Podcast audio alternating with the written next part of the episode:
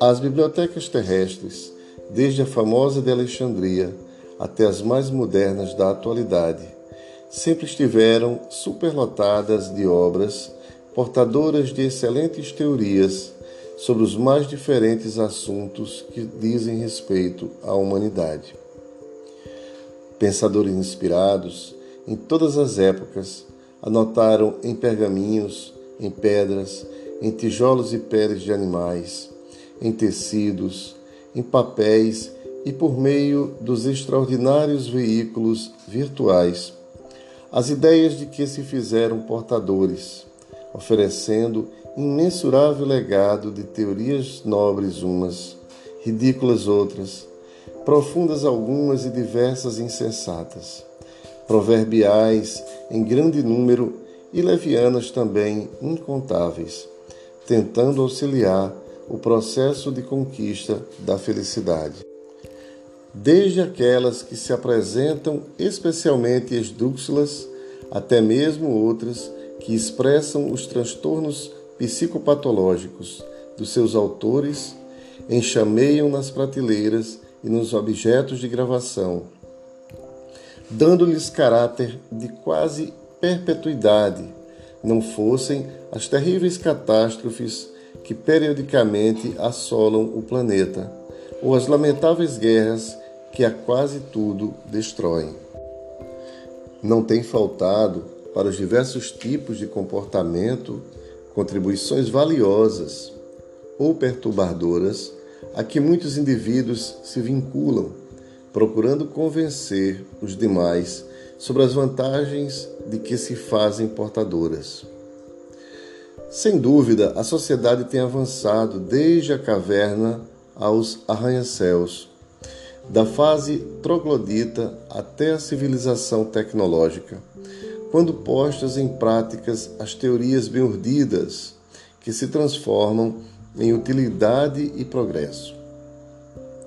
Nada obstante, muitas dessas propostas de conduta, elaboradas por personalidades descompensadas, têm constituído diretrizes para outras que se encontram em desajuste e as assimilam com facilidade, dando lugar aos transtornos mais graves, tanto na área pessoal quanto social. Lamentavelmente, lideranças perversas, utilizando-se da computação e insinuando-se por esse poderoso veículo de comunicação, adentram-se na intimidade doméstica e conquistam jovens, inexperientes e sonhadores, exercendo sobre eles uma influência maléfica, destrutiva. Pervertidos, induzem-nos a atitudes agressivas,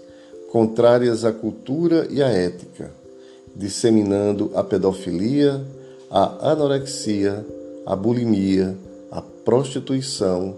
o suicídio, como espetáculos de exaltação da personalidade enferma. Em razão da multiplicidade de teorias, dentre as sublimes como as mais grotescas, somente uma análise cuidadosa pode selecionar as que devem ser colocadas em práticas em detrimento daquelas que são frutos das aberrações morais e espirituais em que se demoram uns e outros comensais do intercâmbio. Desde priscas eras, a partir do momento quando a razão começou a orientar o instinto humano a encontrar o caminho da harmonia entre o ser profundo que é e o ego pelo qual se expressa, pensamentos enobrecidos transformaram-se em teorias libertadoras, graças às quais a humanidade tem encontrado o melhor roteiro para a aquisição da sua plenitude. Destaquem-se os pensamentos dos grandes místicos orientais e filósofos idealistas gregos e romanos, passando pelas páginas da história nos seus momentos grandiloquentes, e podemos realçar, dentre inúmeros, a inscrição no pórtico do templo de Apolo em Delfos, que Sócrates popularizou: Conhece-te a ti mesmo. e, mais tarde, os incomparáveis ensinamentos de Jesus: amar a Deus sobre todas as coisas e ao próximo como a si mesmo, e não fazer a outrem o que não se deseja que outrem lhe faça. Não seja de estranhar-se, portanto, que a sociedade do terceiro milênio, cansada de prazer e de sofrimento, de poder e de frustração, de glórias transitórias e de lutas exaustivas de grandeza mentirosa, pare na desabalada corrida a que se entrega em alucinação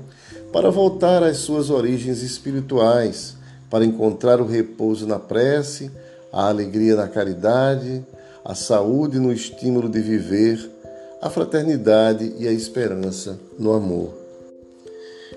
Estes são dias especiais e revolucionários, nos quais as multidões, cansadas de frivolidade e de gozos vãos, farão a sua viagem na experiência do autoencontro, da autoiluminação, do bem-fazer, transformando essas veneráveis teorias em práticas existenciais ditosas. Do livro Entrega-te a Deus.